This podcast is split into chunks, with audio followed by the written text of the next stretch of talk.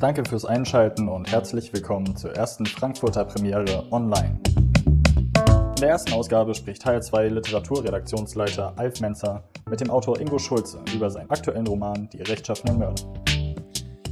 Ingo Schulze, auch für Sie ist das eine besondere Situation. Das Buch ist neu herausgekommen, Anfang März auf den Markt gekommen, aber es gibt keine Lesereisen, kaum Kontakt zu Lesern und Leserinnen. Was fehlt Ihnen da am meisten? Was bedeuten die unmittelbaren Reaktionen von Leser und Leserinnen für den Autor? Was machen Leser mit dem Buch, mit so einem neuen Buch? Naja, abgesehen vom finanziellen äh, und vielleicht auch von einer gewissen Aufmerksamkeit für das Buch, da war ja diese Corona-Sache wie, so ein, wie so ein Wellenbrecher, ähm, fehlt mir natürlich das, das Gespräch mit den Leserinnen und Lesern. Äh, man lernt ja sein eigenes Buch eigentlich äh, erst durch die anderen kennen, das so die Familie und dann Lektor, Lektor, Lektorin, Kritiker, Übersetzer, aber eben ganz wichtig ist das, äh, das Publikum. Und ähm, das fehlt mir doch sehr. Ich hatte, glaube ich, äh, vier richtige Lesungen, also mit Publikum, das ist schon fast viel, kann man sagen, in diesem Frühjahr, aber ähm, das, das fehlt. Also mir, ich bin ganz äh, begierig, darüber zu reden. Fügt der Leser dem Buch was hinzu, von dem der Autor noch gar nichts wusste, bevor der Leser es in die Hand genommen hat? Ganz sicher, also weil äh, ich meine, ich kann viel behaupten, was ich mit diesem Buch äh, wollte und was da drin steht, aber jede und jeder hat ja seine eigenen Erfahrungen und löst ganz andere Sachen aus dem Text ähm, heraus und wird ganz andere Dinge da äh, entwickeln. Und das, das interessiert mich schon. Bis dahin, dass man durchaus sagen kann, na, da stimmt irgendwas nicht. Oder da ist vielleicht etwas passiert, äh, was mir gar nicht äh, äh bewusst war, was ähm, ja, vielleicht sogar gegen meine Intentionen geht. Aber das, das ist doch immer eine ganz notwendige Überprüfung, dieses Gespräch. Er hat das Gefühl, dass in diesem Roman hier und da was nicht stimmen könnte oder man seine Ansichten revidieren muss, seine Urteile revidieren muss. Äh, das äh, kennzeichnet diesen neuen Roman von Ingo Schulze tatsächlich. Es geht auch ums Lesen in diesem neuen Roman, Die rechtschaffenden Mörder. Das ist auf den ersten Blick die Geschichte eines manischen Lesers, eines legendären Dresdner Antiquars namens Norbert Paulini, der zu DDR-Zeiten Kultstatus hatte, der dann aber nach 89 sich ja so in die rechtsextreme Szene abzudriften scheint.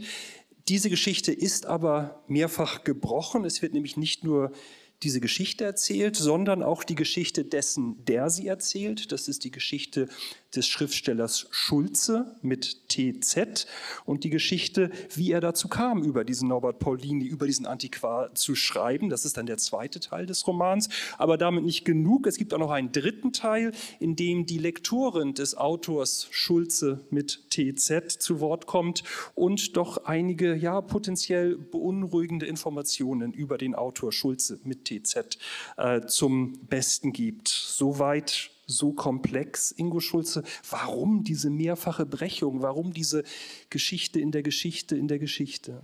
Ich bin äh, niemand, der so, so Projektion hat, äh, Konstruktion hat.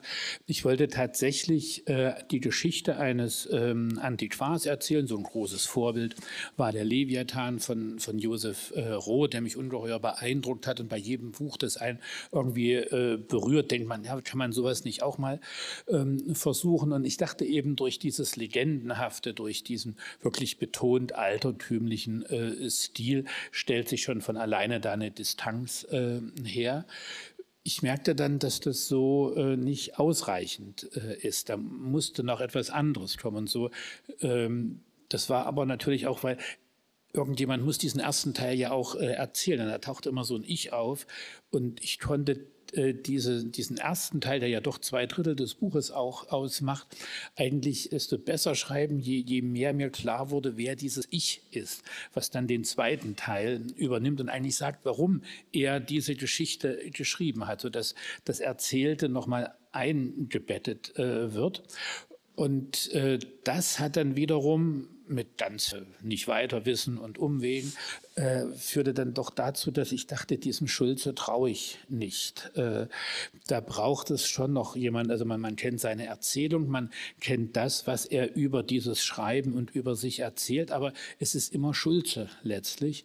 Und da brauchte ich eine, äh, jemanden, der von außerhalb nochmal guckt, ihm durchaus gewogen ist. Und da bot sich äh, eine, eine Lektorin an, die sowohl das Geschriebene kennen kann, als auch mit dem Autor Kontakt hat und durchaus auch ein Interesse hat, äh, äh, dass, dass, dass daraus was wird. Aber der Schreibprozess sieht bei Ihnen tatsächlich so aus. Sie schreiben los und dann kommen sie an Punkte, wo das ganze Projekt vielleicht auch zu scheitern droht und man dann eine neue Finte finden muss oder einen neuen Zugang finden muss, um äh, das Ganze dann doch weitertreiben zu können? Ja, leider. Also es ist, ähm, ich bin, äh, ich wie gesagt, ich kann keine so großen Konstruktionen machen. Man, man denkt schon, da könnte es rauskommen, aber bei diesem Buch ist doch was ganz anderes daraus äh, dann geworden, als ich ursprünglich geplant hatte. Das sollte auch so eine Novelle von 80 Seiten oder sowas werden. Und dann ist es ja aber auch schön, dass man sich den, den Zwängen, die während des Erzählens äh, äh, entstehen, auch überlässt. Das ist ja vielleicht auch die einzige Möglichkeit, dass man über die eigenen Begrenzungen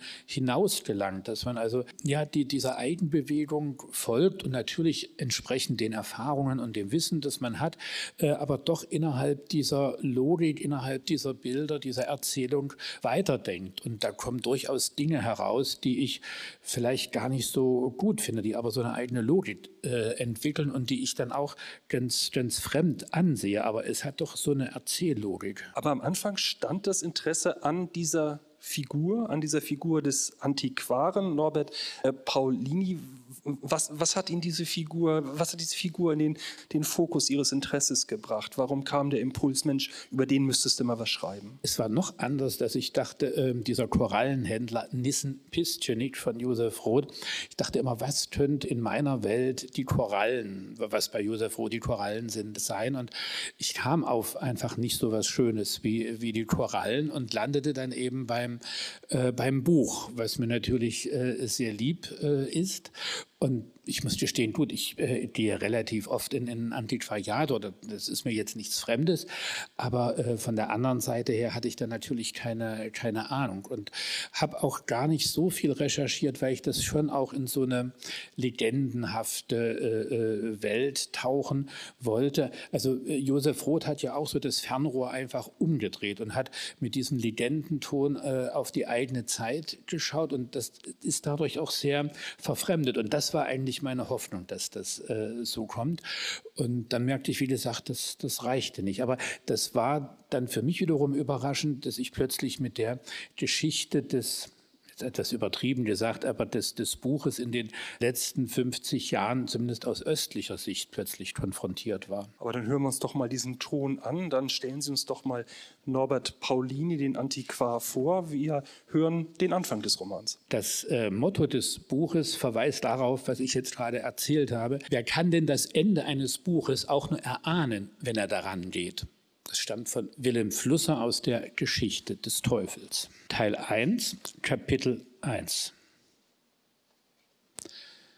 Im Dresdner Stadtteil Blasewitz lebte einst ein Antiquar, der wegen seiner Bücher, seiner Kenntnisse und seiner geringen Neigung, sich von den Erwartungen seiner Zeit beeindrucken zu lassen, einen unvergleichlichen Ruf genoss. Nicht nur Einheimische suchten ihn auf, nicht allein in Leipzig, Berlin oder Jena wurde seine Adresse eifersüchtig gehütet, sogar von den Ostseeinseln Rügen und Usedom reisten Lesehungrige an. Sie nahmen stundenlange Zug- oder Autofahrten in Kauf, schliefen auf Luftmatratzen bei Freunden oder ertrugen billige Quartiere, nur um am folgenden Tag, Punkt 10, ihre Entdeckungsreise zu beginnen, die, unterbrochen von einer zweistündigen Mittagspause, bis 18 Uhr währte, mitunter aber auch bis in die Nacht. Auf Leitern erklommen sie die Höhen der obersten Regalreihen, lasen auf den Sprossen ganze Kapitel, bevor sie wieder hinabstiegen, um auf Knien, als horchten sie das Linoleum ab, die Buchrücken im untersten Fach zu inspizieren. Gerade in den extremen Zonen vermuteten die Suchenden jene Werke, die ihnen zum Mittelpunkt der Welt werden könnten. Andere Antiquariate verfügten vielleicht über ein breiteres Angebot mit mehr Raritäten in größeren Räumen. Doch wer nach Dresden-Blasewitz in die Brucknerstraße kam, das eiserne Gartentor aufschob, an Hecken und Mülltonnen vorbei die Haustür erreichte, den weißen, wackeligen Knopf neben dem Schild Antiquariat drückte, sich geduldete, bis die Tür mit einem Klack aufsprang, über die Sandsteinstufen in den ersten Stock stieg und endlich die aluminiumhelle Klingel mit der Aufschrift Bitte drehen betätigte, erstrebte mehr, nämlich Einlass in das Reich des berühmten Antiquars Norbert Paulini. Norbert Paulini ähnelte einem Kirchendiener oder Museumspförtner, wenn er, den Türspalt mit seinem Körper schützend, den Besucher über die Brille hinweg musterte und durch sein Sie wünschen in Verlegenheit brachte oder gar zum Unbefugten degradierte, der die Parole nicht wusste. Erkannte der Herrscher über die Bücher einen denn nicht wieder? Hatte er die gemeinsamen Gespräche vergessen? Wer ihm antwortete, durfte eintreten sowohl jene, die den Wunsch hegte, nur mal herumstöbern zu wollen, als auch jener, der wissen wollte, ob vielleicht diesmal eine Übersetzung des Thukydides hereingekommen sei. Ich grüße Sie, erwiderte Norbert Paulini dann, nannte seine Gäste beim Namen oder bot zumindest ein zögerndes Frau oder Herr an, woraufhin seine Besucher ihm auf die Sprünge halfen. Nickend wiederholte der Antiquar den Namen wie eine Vokabel, die ihm unbegreiflicherweise für einen Moment entfallen war. Je nach Wetter und Jahreszeit wies er auf Garderobe und Schirmständer hin und enteilte mit großen Schritten, nur um kurz darauf mit einigen Büchern zurückzukehren, die ein Einweggummi umspannte, obenauf der Zettel mit dem Namen seines Gegenübers.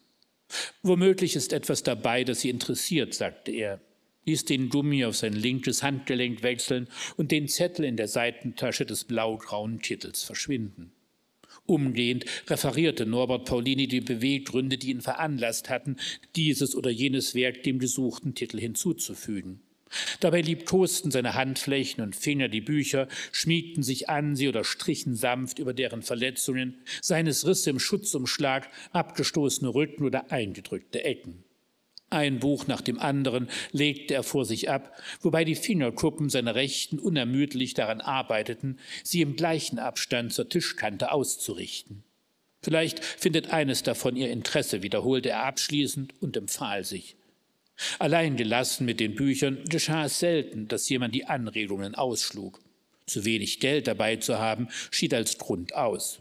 Ein jeder durfte seine Bücher gleich mit nach Hause nehmen, nachdem die Kurbel an der Registrierkasse betätigt und der ausstehende Betrag auf einem Zettel vermerkt worden war. Nicht selten aber zerknüllte Norbert Paulini den eben erst erstellten Schuldschein vor den Augen seines Gastes und legte stillschweigend das ersehnte Buch auf die Bezahlten. Er war taub für die Proteste derer, die sich so viel Großzügigkeit nicht gefallen lassen wollten. Norbert Paulini wusste, was gut für jeden und jede war, welche Rolle spielten da ein paar Mark mehr oder weniger? Ob die Bücher in den drei schönsten Zimmern Norbert Paulinis wohnten oder ob er sich bei den Büchern niedergelassen hatte, blieb unentschieden.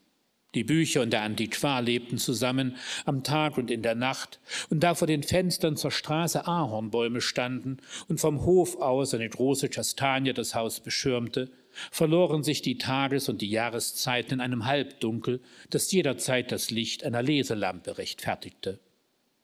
Norbert Paulini konnte aber auch streng, ja unerbittlich werden, wenn Besucher ein Buch, das sie durchblättert hatten, falsch zurückstellten oder quer auf den anderen liegen ließen. Er bestand unter allen Umständen auf der Einhaltung seiner Ordnung. Allein die Ordnung bewahrte die Bücher vor der Unauffindbarkeit, also vor dem Verschwinden. Ordnung war auch die Voraussetzung für Norbert Paulinis sechsten Sinn. Er besaß die Gabe, Veränderungen in der Abfolge der Buchrücken aus den Augenwinkeln zu gewahren. War das Muster der Buchrücken verletzt, fand er umgehend die Stelle und hätte Autor und Titel nennen können, doch bevor das Buch auf seinem Kassentisch landete. Mitunter wartete Norbert Paulini bereits mit weiterführenden Empfehlungen auf. Zweimal hatte er einen Dieb unter Nennung der vollständigen bibliografischen Angaben aufgefordert, das Buch wieder herauszurücken. Manche schrieben ihm übernatürliche Kräfte zu oder sahen sich klammheimlich nach geheimnisvollen Spiegeln um. Es lag nahe, Norbert Paulini für einen älteren Mann zu halten.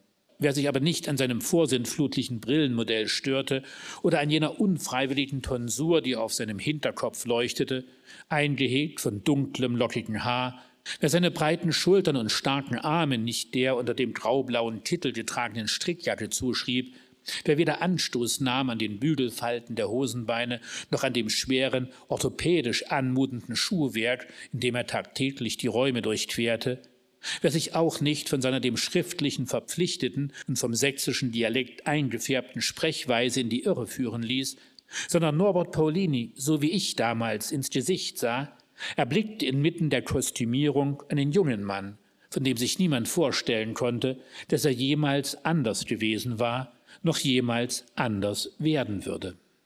Soweit Norbert Paulini, wie er vorgestellt wird im neuen Roman Die rechtschaffenen Mörder von Ingo Schulze. Äh, das ist, wobei wir immer im Hinterkopf haben müssen, dass das hier geschrieben ist von dem Schriftsteller Schulze mit TZ, der natürlich aber von Anfang an hier schon so eine Art Mythos äh, kreiert. Also das ist ja fast eine, eine Heiligenfigur. Äh, äh, es kommt auch an einer Stelle, kurz nachdem, äh, die kurz nach der folgt, äh, die Sie gerade gelesen haben, wo beschrieben wird, wie er als Kind auf Büchern gebettet wird, weil er nämlich den Grundstock seines Antiquariats, der stammt von seiner Mutter, die bei seiner Geburt gestorben ist und die ganzen Bücher sind in der der Wohnung, in der Norbert Paulini aufwächst, eben verteilt. Und er ist auf, auf Büchern gebettet, wie das Jesuskind auf Stroh gebettet ist. Also es werden immer so, so, so kleine Fährten ausgelegt, dass wir es hier mit einer legendären, mit einer mythischen Figur zu tun haben, die auch so eine Art äh, vielleicht Geheimgesellschaft innerhalb der, der DDR-Gesellschaft ähm, äh, kreiert, die eine Insel der Seligen schafft, heißt es an einer Stelle. Waren Antiquariate, hatten die das Zeug dazu in der DDR, so einen, einen, einen, einen besonderen Bereich innerhalb des, des Staates und der Gesellschaft zu schaffen? Ich denke schon. Es war natürlich ähm, selbst eine ganz normale Buchhandlung und insbesondere eine Buchhandlung in der Provinz, die also, wenn, wenn, was weiß ich, was ein Max Frisch oder Christa Wolf oder, oder äh, Kafka erschien, also wo es nicht sofort weg war, dort konnte man natürlich äh, lebensentscheidende Entdeckungen äh, machen. Und das galt natürlich umso mehr für ein äh, Antiquariat. Noch dazu, wenn man sich mit dem äh, Antiquar oder der Antiquarin gut stellte, dann konnten die auch mal irgendwie in Nietzsche oder ich weiß nicht, in Ben oder sowas ähm, hervorholen äh, Vieles war auch, glaube ich, ganz einfach so äh, da. Also Stefan de Orger war nie ein Problem, wenn es ihn denn äh, gab. Also das ist ja bis heute auch das Schöne, ein Antiquariat zu besuchen. Ähm, und man findet Dinge, von denen man eben gar nicht gewusst hat, dass man sie gesucht hat. Also ähm, das, das Schöne am Internet ist, ich kann mir, äh, wenn ich irgendwas bewusst suche, wenn ich weiß, was ich haben will, dann kann ich da ähm, das eingeben. Aber noch viel schöner ist es, sich äh, diesem Büchern zu überlassen, weil sie einen belehren, was man alles nicht weiß und was man vielleicht wissen sollte oder was einfach schöne Bücher sind. Was, äh, also das, das äh, ist doch eine bis heute ähm, bestehende Verzückung. Und damals war es natürlich noch um, umso mehr, weil, es auch diese, diese ja, Zensur, diese, auch diese ideologische Begrenzung gab. Aber die war dort mitunter eben wirklich äh, aufgehoben. Wobei ich jetzt auch beim Schreiben dieses Buches, muss ich fairerweise hinzufügen, hinzufügen, ähm, gestaunt habe, was alles in der DDR verfügbar äh, war, nur dass man, dass man manchmal eben nicht rangekommen war. Mir kam es beim Lesen gerade dieser Passagen aber schon so vor, dass die Grenze zur Fetischisierung des Buches eigentlich ziemlich äh, fließend ist. Also in Norbert Paulini sagt eigentlich gar nicht so viel über die Inhalte der Bücher, die er hat. Es geht eigentlich eher um das Besitzen und das, das Buch äh, haben. Also da, da wird das Buch dann äh, schnell vom geistigen Inhalt zum, zum Zweck an sich. Oder sehen Sie das bei Norbert Paulini nicht so? Das ist durchaus eine sehr berechtigte äh, Deutung. Also ähm, es ging natürlich sagen wir, tendenziell damals sogar noch mehr um die Inhalte, weil man eben nicht eine neue Nietzsche-Ausgabe äh, kaufen konnte, sondern man musste eben auf diese alten Dinge zurückgreifen. Aber das, das Bibliophile spielte natürlich eine große Rolle und ähm, der Ehrgeiz, irgendwie etwas vollständig gesammelt zu haben, der war natürlich äh, da. Das, das gibt es ja auch heute noch. Aber das hat mich weniger interessiert. Aber der, der Paulini äh, ist, glaube ich, sehr ambivalent. Also einerseits wird er so geschildert, dass er schon, dass, dass die Inhalte etwas wichtiger sind, äh, gerade natürlich auch für seine, es wird ja immer von Besuchern gesprochen, also für seine Kunden. Aber dieses bibliophile Fetischisierung, die ist natürlich äh, immer gegeben, ja. Und natürlich auch so ein gewisses, ähm, ich ich will nicht sagen Überheblichkeitsgefühl, aber doch das Gefühl der Herrscher über diese Bücherwelt zu sein, bestimmen zu dürfen, wer rein darf, wer nicht rein darf, wem was zugeteilt wird, wem nicht zugeteilt wird. Vielleicht auch sich so eine gewisse Jüngerschaft äh, anzuziehen. Also es sind da schon äh, Strukturen einer Sektenbildung angelegt in diesem Charakter äh, des Antiquars. Ja, so ein Antiquar stand eigentlich äh, viel mehr noch, äh, sagen wir mal, oder im Gegensatz fast zu heute, kann man sagen, äh, eigentlich insofern im Mittelpunkt äh, der Gesellschaft, weil natürlich äh, die, die entscheidenden Auseinandersetzungen liefen ja eben auch über Bücher, über Erzählungen. Und äh, was man da favorisierte, das war ja dann nicht immer nur eine Geschmacksfrage, sondern das war ja mitunter wirklich eine Lebensentscheidung ähm, von den Inhalten, von äh, natürlich auch von diesem äh, ja, Gehabe, von der Pose oder eben auch von diesem, von der Aura, die man da genossen hat dieser Norbert Paulini, den wir tatsächlich von der Geburt bis zu seinem Tod äh, begleiten im Verlauf dieses Romans, der entwickelt sich ja auch, der entwickelt ja auch seine, seine Einstellung weiter. Er wird eigentlich, mein Eindruck ist das, nach und nach doch eher zu so einem Reinheitsfanatiker. Also es fängt damit an, dass er die ausländischen Autoren eher verbannt aus seinem Antiquariat, äh, mit der Begründung, dass er sein Sprachgefühl äh, reinhalten will. Er wird dann auch zu so einem Sprachfundamentalisten, der Anglizismen ablehnt, der äh, auf eine sehr rigide Weise Sprachkritik äh, betreibt. Da ist ja für mich äh, der Wutbürger, der er im weiteren Verlauf zu werden scheint, äh, schon angelegt. Woher kommt dieser, dieser Furor, vielleicht auch diese Borniertheit des Norbert Paulini? Tja, das ist schwierig, das äh, psychologisierend für mich jetzt ähm, zu erklären. Aber ähm, es ist natürlich, wenn man die Dinge wirklich ähm, ernst nimmt, ich, ich, kenne durchaus sehr ernstzunehmende Menschen, die sagen, also ich äh, lese nur die Sprache, die ich beherrsche, sei das jetzt Russisch oder Englisch und eben das Deutsche und alles andere, da verlasse ich mich nicht drauf. Ich käme nicht im Traum darauf, so eine Haltung einzunehmen. Ich muss aber gestehen, dass es mich durchaus auch beeindruckt, also dieser Rigorismus, ähm, der da äh, zutage tritt. Es kommt halt immer darauf an, in welches Umfeld dann so etwas gerät und in welche Richtung sich sowas ähm, entwickelt. Also einer, der die Dinge ernst nimmt, ist ja erstmal nicht schlecht. Mhm. Aber wenn das so einen ausschließenden Charakter annimmt, wird es zunehmend fragwürdig. Ja, würde ich auch so. Es ist nicht per se äh, gut oder schlecht. Also so ein Wille zur Wahrhaftigkeit, sich nicht von Moden oder auch nicht von Ideologien, äh, Ideologien sind ja irgendwie auch nur geistesgeschichtliche Moden, sich nicht davon äh, vereinnahmen oder beeinflussen zu lassen, ist ja was durchaus Positives. Die Frage ist, wo wird die Wahrhaftigkeit zur Selbstgerechtigkeit. Und ich glaube, äh, das muss man Norbert Paulini durchaus vielleicht vorwerfen, dass er an bestimmten Stellen dann eben nicht mehr nur wahrhaftig, sondern auch selbstgerecht ist. Man kommt jetzt nicht äh, umhin darauf zu verweisen, äh, dass wir ja denjenigen kennen, der das geschrieben hat und äh, dass da sowohl eben diese Intention äh, dieser Vergangenheit äh, ja einem fast ein Denkmal zu setzen, eine Art Genealogie, geistige Genealogie zu behaupten und andererseits, dass äh, er diesen Paulini ja auch gerne kritisch sehen äh, möchte, weil äh, Paulini für ihn zum Konkurrenten wird um eine Frau. Und, und diese beiden Elemente sind eben da, die sind aber eben, glaube ich, auch in, in der im Alltag, im wirklichen Erleben äh, durchaus immer auch gegeben. Wie gesagt, immer unter dem Vorbehalt, dass wir den Paulini äh, nur durch die literarische Brille des Schriftstellers Schulze mit äh, TZ äh, kennenlernen. Äh, aber trotzdem dieser, dieser Weg vom Bildungsbürger oder ähm, Bildungsfanatiker fast schon zum äh, rigorosen Wutbürger. Das ist ja etwas, was uns heute tatsächlich aufhorchen lässt, gerade weil das Buch in Dresden spielt, weil es in einer ähm, Gegend spielt, die ja notorisch dafür war, auch zu DDR-Zeiten, dass es so etwas wie eine konservative Bildungselite auch innerhalb der DDR gab. Wir haben das in Uwe Tellkamps Roman Der Turm ja als so eine bildungsbürgerliche Enklave äh, kennengelernt. Eine Enklave, in der der Geist ja auch gegen die Politik verteidigt wurde.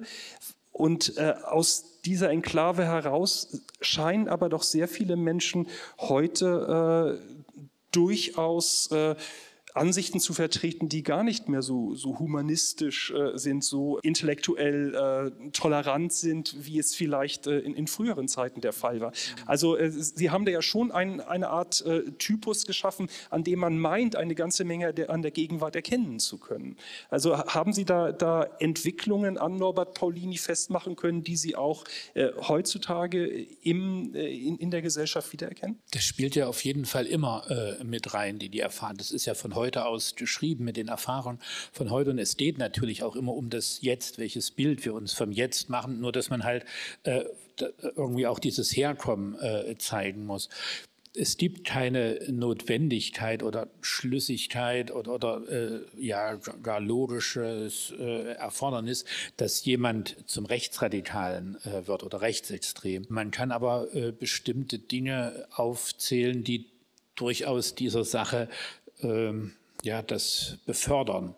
Und äh, bei, bei Paulini ist es, glaube ich, das Entscheidende nicht nur, das ist ja für dieses 89, 90 sehr wichtig äh, gewesen, dass dieses Umschalten von, ähm, dass eigentlich alles übers Wort lief und plötzlich äh, lief alles über die Zahl, kann man so sagen. Aber er ist, also er verliert ökonomisch äh, äh, den Boden äh, und es ist eben auch ein, ähm, dass er von so einer Art wie wir schon gesagt hatten, priesterlichen Stellung eigentlich, also dieses, ähm, ja, von, von diesem Status ist ja von heute auf morgen eigentlich äh, an, an, den Rand geschoben. Diese alten Bücher interessieren eigentlich nicht mehr so. Man, man kann in jeden Buchladen gehen und hat am nächsten Tag das, was man ähm, wollte. Und das ist eine große Kränkung, so an den Rand geschoben ähm, zu werden. Und äh, das äh, neben anderen Dingen, die dazukommen, das ist ja etwas, was äh, jetzt nicht so völlig untypisch war jetzt für eine intellektuelle Ostbiografie. Ähm, das muss keineswegs so enden. Das kann auch ganz anders, äh, äh ganz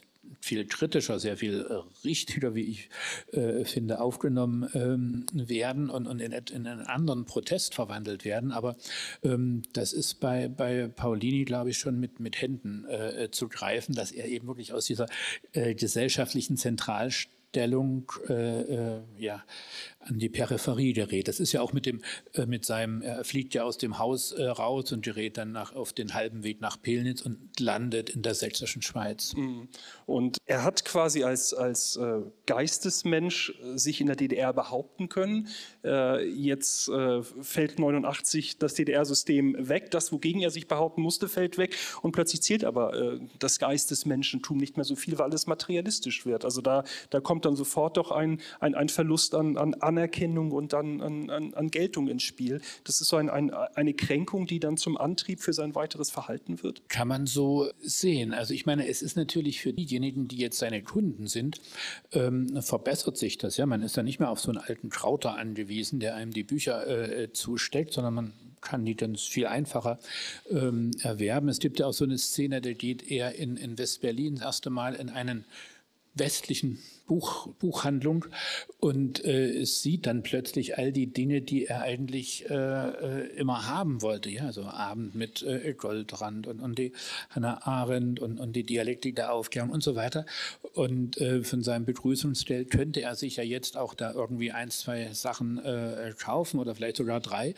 und was macht er? Er kehrt auf dem Absatz um und geht mhm. raus. Das ist natürlich so, so ein Schock. Und ich weiß auch, wie ich selbst 1990, 91 1990, man hatte einfach ganz andere Sorgen. Ich, ich war zum Nichtleser geworden und ähm, das war, wenn ich dann schon irgendwas las, dann hatte das kaum was mit meiner eigenen Welt zu tun, wo ich mich äh, ums ökonomische Überleben kämpfte und überhaupt versuchte mir zu erklären, was hier passiert war, weil man ja hoch äh, politisiert war und plötzlich schien alles nur eine Frage der D-Mark äh, zu sein. Also das waren so Umbrüche, die einen auch, äh, sagen wir mal, erstmal so aus der Bahn getragen haben, dass ein Buch, jedenfalls für mich und ich weiß es auch von vielen anderen, äh, erstmal plötzlich wie an Wert verloren hat, obwohl man, wenn man gefragt worden wäre, sich natürlich immer zum Buch bekannt hätte.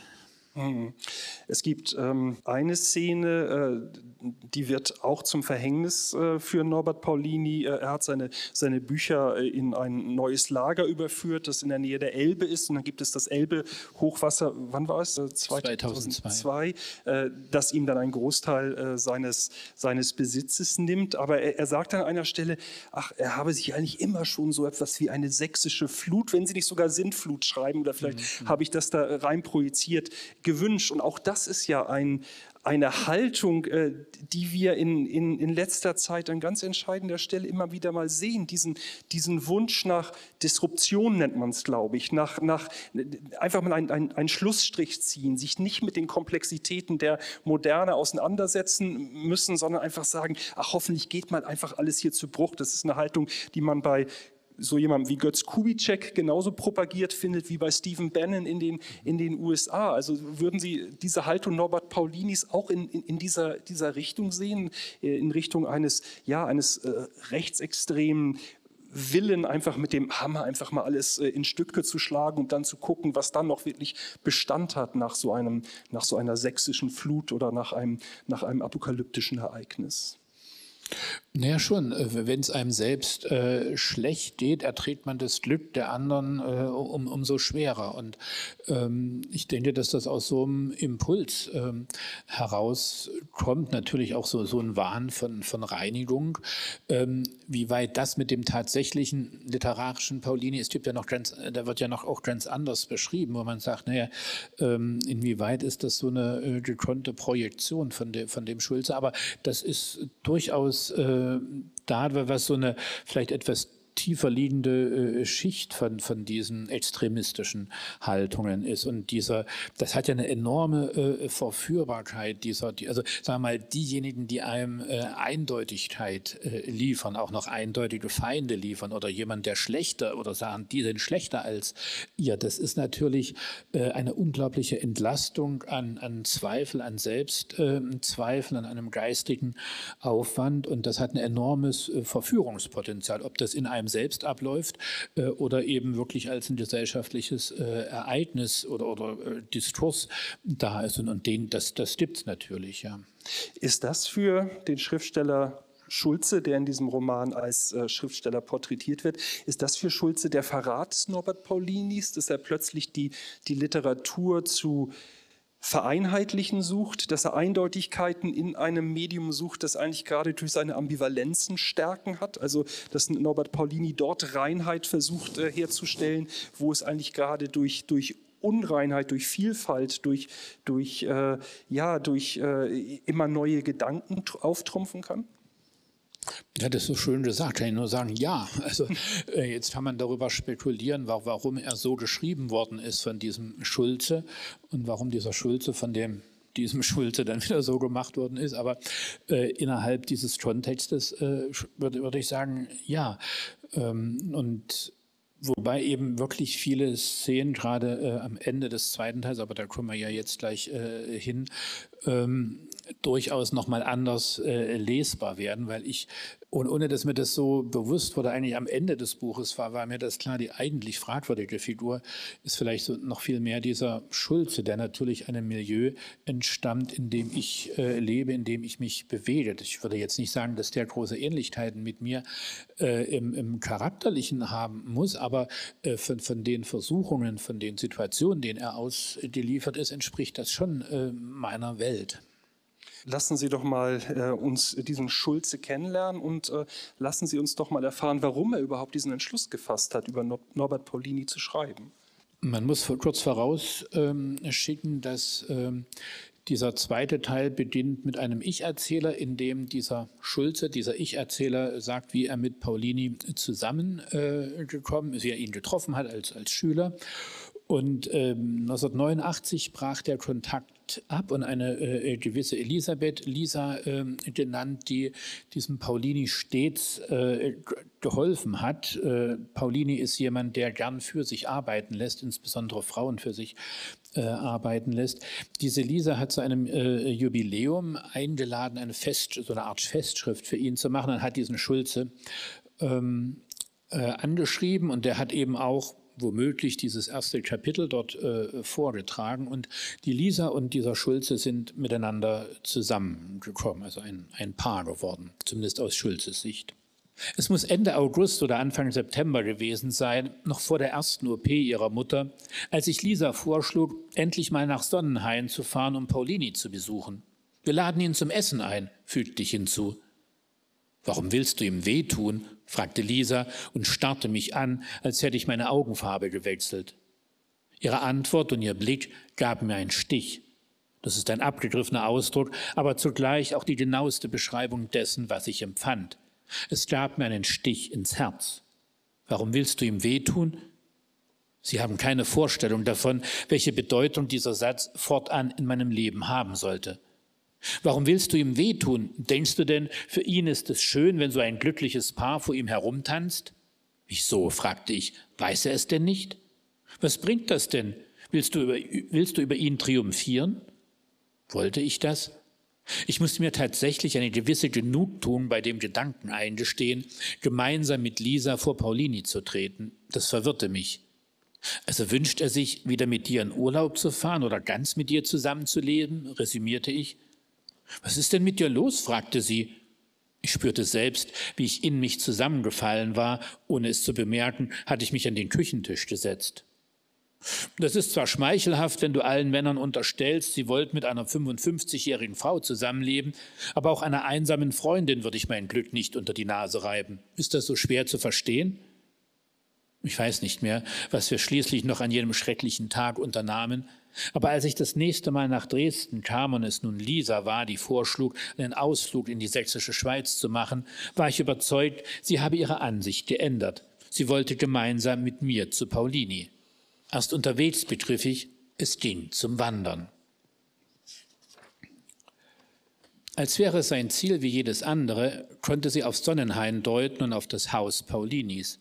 Seine große Fensterscheibe blitzte sogar einmal in der Sonne auf, als glühte dort der Mittelpunkt der Welt.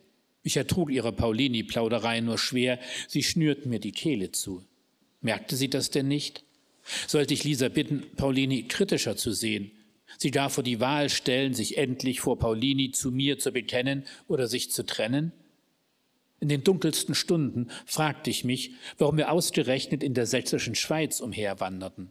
Wollte sie Paulini etwa nah sein, wagte sich aber mit mir im Schlepptau nicht zu ihm?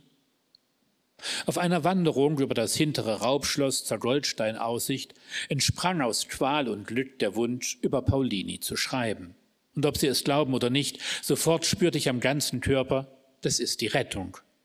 Es genügte schon, ein paar Sätze im Kopf zu formulieren, um mich leicht und frei zu fühlen, vor allem aber souverän. Solch ein Aufatmen bringt mehr oder weniger jede Idee für ein Buch mit sich, aber in diesem Fall war es noch etwas anderes. Es war meine Methode, mit Lisas Paulini-Manie klarzukommen. Ich wollte nicht länger passiv sein müssen, ich kehrte den Spieß um. Lisa bemerkte meinen Sinneswandel sofort. Ich sei mit einmal so gut gelaunt. Bin ich sonst ein Miesepeter? Das nicht gerade, aber so gefällst du mir viel besser.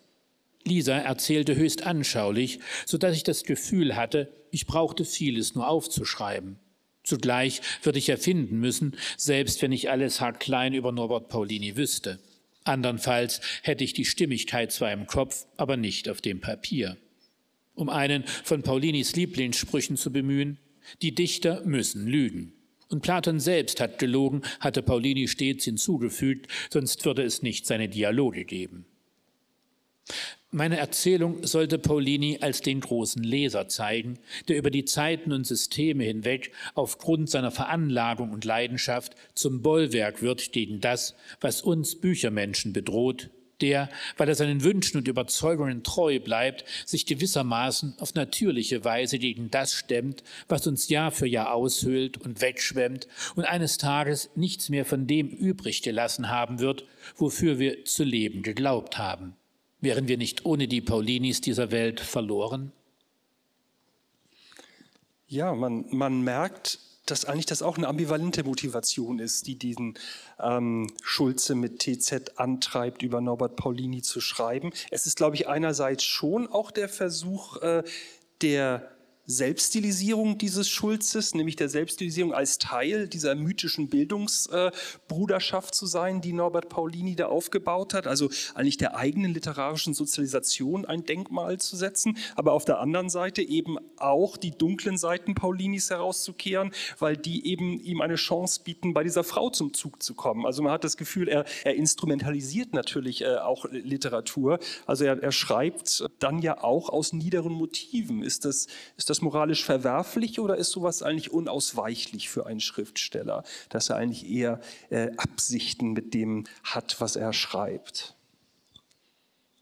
Ich würde ganz egal, wie man das moralisch ähm, einordnet, ich würde es im Zweifelsfall äh, als fraglich äh, moralisch einordnen, aber ähm, ich glaube gar nicht, dass das so ähm, glücken kann. Also dieses ähm, also ich, ich bin nie jemand, der, der schreibt und irgendwie ein, ähm, sag mal, irgendwas, ein Problem in mir zu lösen, sondern natürlich schreibe ich auch, um, et, um über etwas Klarheit zu gewinnen, aber das ist jetzt für mich nichts äh, in dem Sinne Therapeutisches. Ja? Also Arbeit ist immer, kann immer Therapie sein, aber ähm, bei, bei ihm ist es, glaube ich, schon auch so ein Ausweichen vor den eigentlichen Problemen, denen, denen er da gegenübersteht. Und natürlich auch eine Ausbeutung der Lisa, auch des, des Paulini durchaus, dass er, er sagt ja der, der Lisa äh, nichts, was er da schreibt, obwohl er das immer mal so überlegt, die kriegt das dann schon irgendwann offenbar mit, aber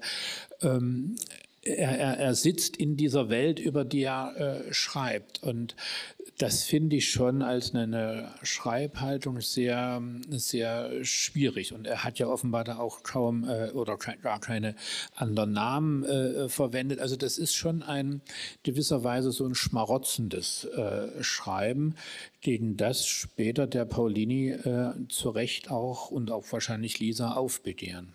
Man muss es dann mindestens ein zweites Mal lesen und dann plötzlich erscheint der Roman in einem ganz anderen Licht, wie alles in einem anderen äh, Licht scheint. Es wird einem auch fast ein bisschen schwindlig, äh, wenn man äh, den Roman dann nochmal liest, aber das liegt ja in der Natur der Sache, wie wir schon sagten. Also in jedem Roman offenbart ein, ein Autor seine, seine dunklen Seiten, seine blinden Flecken, die er selbst nicht erkennen kann. Dafür braucht es uns Leser ja vielleicht tatsächlich, um dann ja, wir sitzen quasi Gericht auch über den Autor. Äh, was meinen Sie? Was, was, machen die Leser? Sprechen Sie den Schulze mit TZ schuldig in diesem Roman? Hat er Schuld an dem, an dem Unfalltod von Norbert Paulini? Das hängt, glaube ich, ganz davon ab, wie, welche Erfahrungen jemand hat, wie, wie sie oder er auf die ähm, Welt schaut. Für mich ist ja das Schöne, dass ähm, hier eine Konstellation entstanden ist, dadurch, dass man eben diese von dem Schulze die Geschichte hat, seine Beichte, seine Erzählung kennt und dann diesen Standpunkt der ähm, Lektorin, dass man sich aus diesen drei verschiedenen Blickwinkeln und dem, was der, der Lektorin, was glaube ich ganz wichtig ist, diese Figur des Livniaks, der dieses Antiquariat übernommen hat, äh, was, wie, der, der lässt ja den Paulini in einem ganz anderen Licht äh, stehen, der hebt ihn gar nicht auf so eine Stufe, sondern sagt, das Arbeiten hatte der nicht erfunden und so weiter. Ähm, dafür macht er ihn auch gar nicht so, so gefährlich ähm, und sagt eigentlich weiter auch mit der Lisa weiter zusammen. Also wo man merkt, bei dem Schulze stimmt nicht nur irgendwie der Blick auf den Paulini offenbar nicht ganz so. Und ähm, aber darüber nachzudenken ist natürlich einerseits ein Dialog mit dem, mit dem Text, aber ähm, es wird nie eine Eindeutigkeit äh, entstehen. Und ich beteilige mich eigentlich auch ganz gerne und das fehlt mir eben jetzt auch durch die Lesung an den äh, Überlegungen, was ist äh, wahrscheinlich. Und man könnte sagen, das ist der, der, der Schulze ist der Mörder, an andere können sagen, nee, das war jemand ganz äh, anderes oder die Lisa hat den Paulini runtergeschubst, weil die den nicht mehr ertragen hat oder er hat sie mitgezogen oder es war eben tatsächlich ein Unfall oder äh, also das, das wird nicht aufgelöst, aber ähm, das ist ja auch gar nicht die Aufgabe, etwas da aufzulösen, sondern die, diese Möglichkeiten präsent zu halten und was das dann eigentlich bedeuten würde. Also weil es ist ja auch äh, so, sowohl, also auch, das, das gilt ja für diesen Umgang mit dem Paulini, aber auch mit dem, mit dem Schulze und, und wie, wie verhält man sich zu Dingen, die einem nicht passen, die man, mhm. ähm, gegen die man ist und wird man dann nicht seinem, also man, man darf, glaube ich, das Schlimmste ist, seinem Gegner ähnlich zu werden, in, in dasselbe Schema zu fallen. Und äh, da rettet, glaube ich, am Ende, hoffe ich, dieser Livniak, dieser Bosnier aus Sarajevo.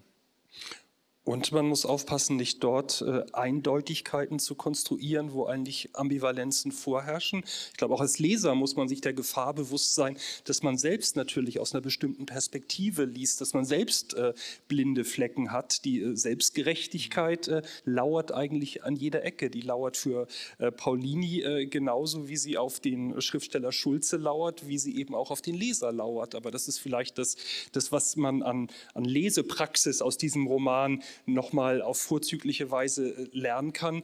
Die Vorsicht vor den eigenen Vorurteilen, die Vorsicht äh, vor der eigenen Tendenz, äh, sich Sachen zurechtzumachen. Wenn so wäre, wäre das sehr schön. Das ist schön und es ist ein schöner Roman geworden. Vielen Dank, Ingo Schulze, dass Sie die rechtschaffenen Mörder hier bei der Frankfurter Premiere vorgestellt haben. Und äh, ich wünsche Ihnen doch noch äh, schöne, produktive und überraschende Gespräche mit Ihren Lesern. Vielen Dank. Dankeschön.